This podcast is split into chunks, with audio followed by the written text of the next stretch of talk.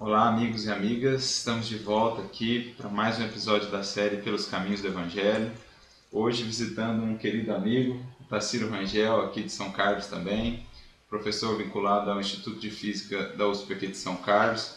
E a gente vai conversar um pouquinho a respeito do Evangelho e da contribuição da ciência, né, esclarecendo alguns pontos a, a respeito do estudo do Evangelho, refletindo num versículo de Jesus está no capítulo 8, do versículo, versículo 32 de João, quando Jesus diz que conhecereis a verdade e a verdade vos libertará. Então, a ciência, como uma dessas alavancas que nos auxilia a entender as leis divinas, no caso, as leis vinculadas à matéria.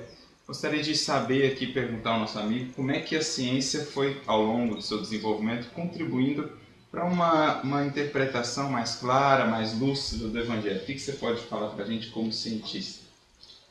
É, essa palavra verdade, ela é colocada de uma maneira ampla, geral, e cada uma das pessoas tem geralmente um conceito de verdade.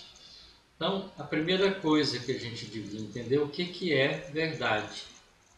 Essa pergunta foi feita para Jesus e Jesus não respondeu. Não respondeu. Né?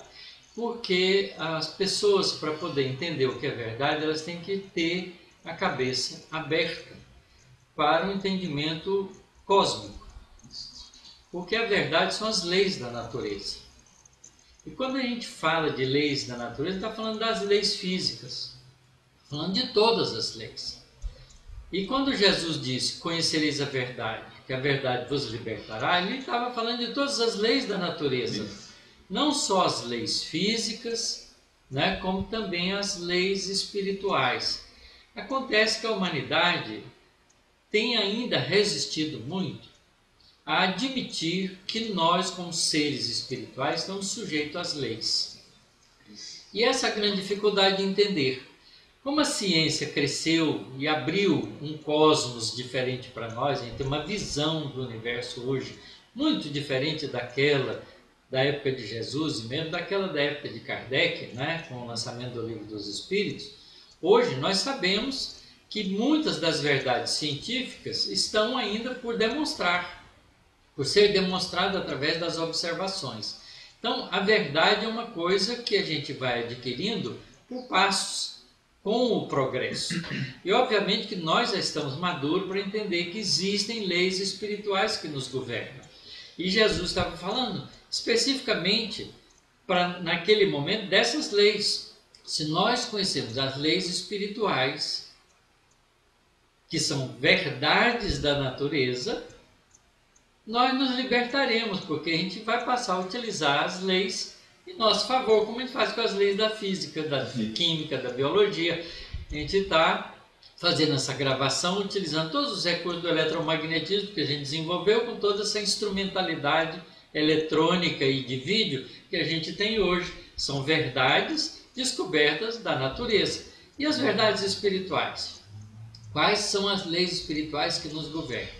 Então, quando a gente esbarra nessas leis, que são as leis enunciadas por Jesus, porque Jesus, de uma maneira elegante, ele enunciou todas as leis da natureza para a gente. Ele falou da lei do amor, ele falou da lei da reencarnação, ele falou da lei de evolução, né? Se quiser ser perfeito, né? Perfeitos como vosso Pai. Né? Como vosso Pai, comece a trabalhar por isso. Quer dizer, então a gente tem que ser perfeito, capaz de atingir a perfeição. Então isso significa lei de evolução. Né? Quando ele falou né, que cada um será dado segundo as suas obras, está falando da lei de causa e efeito. Quando ele fala, se tua mão, teu olho é motivo de escândalo, é preferível arranqueis, joga longe de ti, é preferível entreis na vida, sem a mão, sem o olho, depois estende para o pé, né? do que entrar na vida e perdê-la toda. Então, ele está dizendo que se a gente tem alguma coisa que é motivo de escândalo, a gente já viveu antes. E a gente sabe que a gente cometeu enganos com a utilização dos recursos que Deus nos oferece. Então, é preferível a gente voltar à vida sem isso, sem a mão, sem o olho, sem o pé, Razão porque muitas pessoas têm deficiências, porque a gente usa mal e a reencarnação está embutida nessa lição. Além dele falar da reencarnação com ah, o exemplo de João Batista e Elias. Então, a gente sabe que Jesus enunciou as leis espirituais para gente. O Evangelho é o anúncio das leis espirituais que nos governam. Conhecereis essas leis e você se sentirá livre, porque você vai poder utilizar essas leis agora com inteligência, a seu favor. Olha, se você sabe, se você fizer mal para alguém, você vai ter que corrigir isso cedo ou tarde, é melhor não fazer o mal. Tá certo? Então a gente começa a utilizar as leis para o nosso próprio bem. Você não vai enfiar o dedo na tomada elétrica para levar um choque, mas você pluga qualquer objeto de facilidade na sua vida, como um computador, como um ventilador, como qualquer coisa que te beneficie. A regra é a mesma.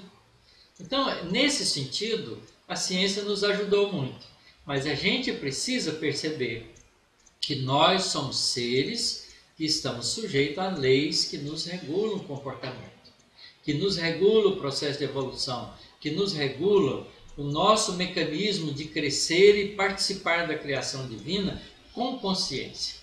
Então é isso que significa liberdade. Ser livre é saber quais as leis que você pode usar para te auto-beneficiar e utilizá-las com inteligência. Isso te dá liberdade. Porque qualquer outra coisa que você fizer contra isso, você se escraviza com os resultados então a liberdade é a liberdade de fazer o melhor. Isso. Porque o melhor que te traz felicidade. É? Então as leis vêm nesse sentido. Eu entendo esse ensinamento de Jesus dessa maneira. A verdade são as leis da natureza. E aqui eu incluo não só as leis físicas, mas também as leis espirituais. Porque todas elas são leis de Deus. As leis do eletromagnetismo, que são leis da natureza, foi Deus que promulgou essas leis para que as coisas materiais funcionassem bem. A lei da gravitação é uma lei que faz com que os corpos se atraiam e se movimentem no espaço de acordo com regras bem estabelecidas que dão uma direção de processo de evolução. Então, todas as leis da natureza são leis divinas. É bacana.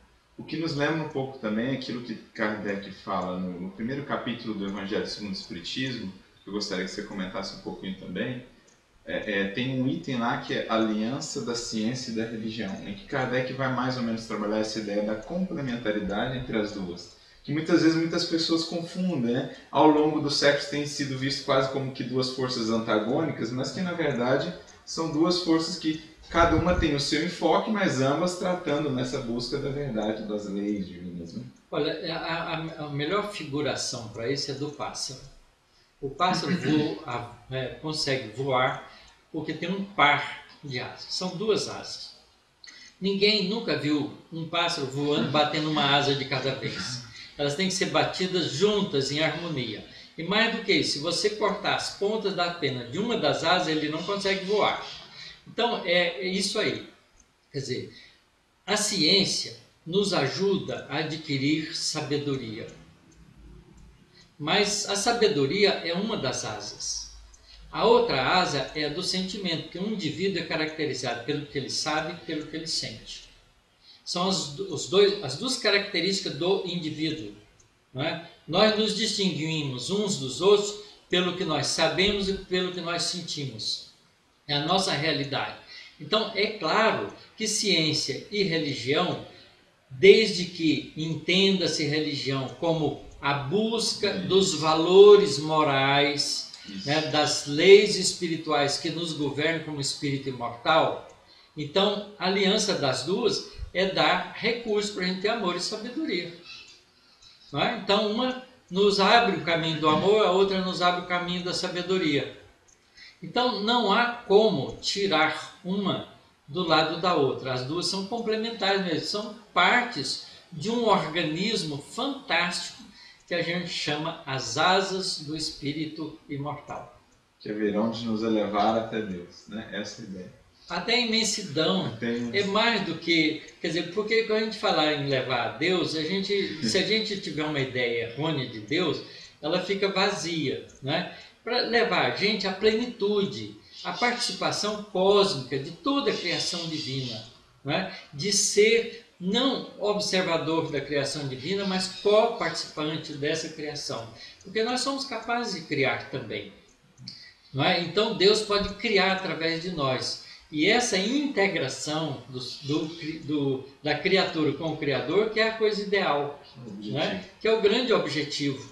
Qual é o grande objetivo da vida? É a gente atingir a plenitude nossa com a criação divina.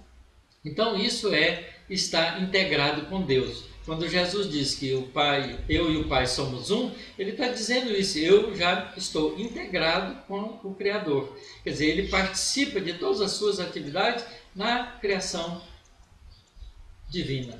E é isso que a gente tem que buscar também. E amor e sabedoria nos dá isso, é a, são as asas. Então é conveniente para nós nem ir tanto ao mar, nem ir tanto ao ar.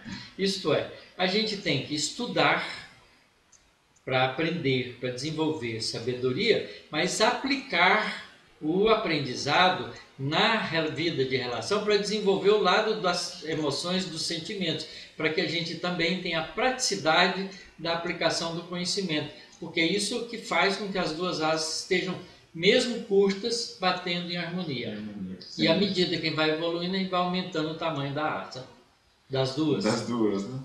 E só uma última, uma última pergunta assim, com esse desenvolvimento da ciência, né, com esse descortinar de um novo universo que, que a ciência nos proporcionou, acho que uma das coisas que foi sendo renovada também foi a concepção de Deus. Né? Porque antes a gente tinha, e muitas vezes ainda se tem, uma concepção de Deus que é quase um Deus tribal e um Deus é, da terra. É. Mas quando a gente começa a olhar para esse infinito que nos envolve, né? É. 100 bilhões de galáxias, naturalmente que a ideia de Deus vai se aprimorando, se aperfeiçoando no, na concepção humana. Como é que você, você vê isso? É, é legal. E, e, aí não são 100 bilhões de galáxias, não. Sim. Os cientistas já ampliaram o número de galáxias para ordem de trilhões. Nossa.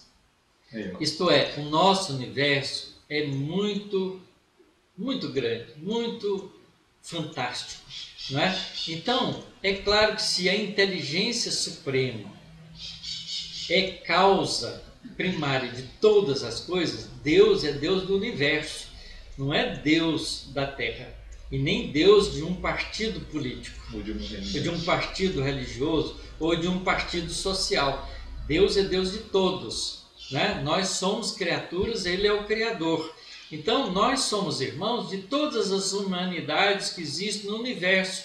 Só na nossa galáxia tem mais de 100 bilhões de estrelas. E nós estamos descobrindo que todas as estrelas parecem ter sistema planetário, ou a boa parte delas tem sistema planetário. E certamente muitos desses planetas são habitados. Então tem muitas humanidades por aí afora, que são nossos irmãos. Então Deus tem que ser Deus de todo mundo, não pode ser Deus uhum. particular. É? Então a concepção de Deus deixa de ser humana para ser espiritual. Só uma visão espiritual pode ajudar a gente a começar a sentir, a perceber a grandeza divina. Então a gente precisa sair da terra. E nesse sentido o evangelho toma dimensões muito amplas. Claro, ser, né? perfeitamente, porque o evangelho é o código Isso. universal das leis espirituais para todos os espíritos do universo, não só para nós da Terra. Isso é muito bonito. É muito lindo, fantástico, porque a nossa humanidade aqui é pequena, são pouco mais de 20 bilhões de espíritos só. 7 bilhões e meio quase encarnados, mas a maioria dos espíritos da vida terrena estão desencarnados e os outros planetas. Quantos espíritos tem? Somos todos irmãos e esse Deus é Deus de todos nós. Que beleza.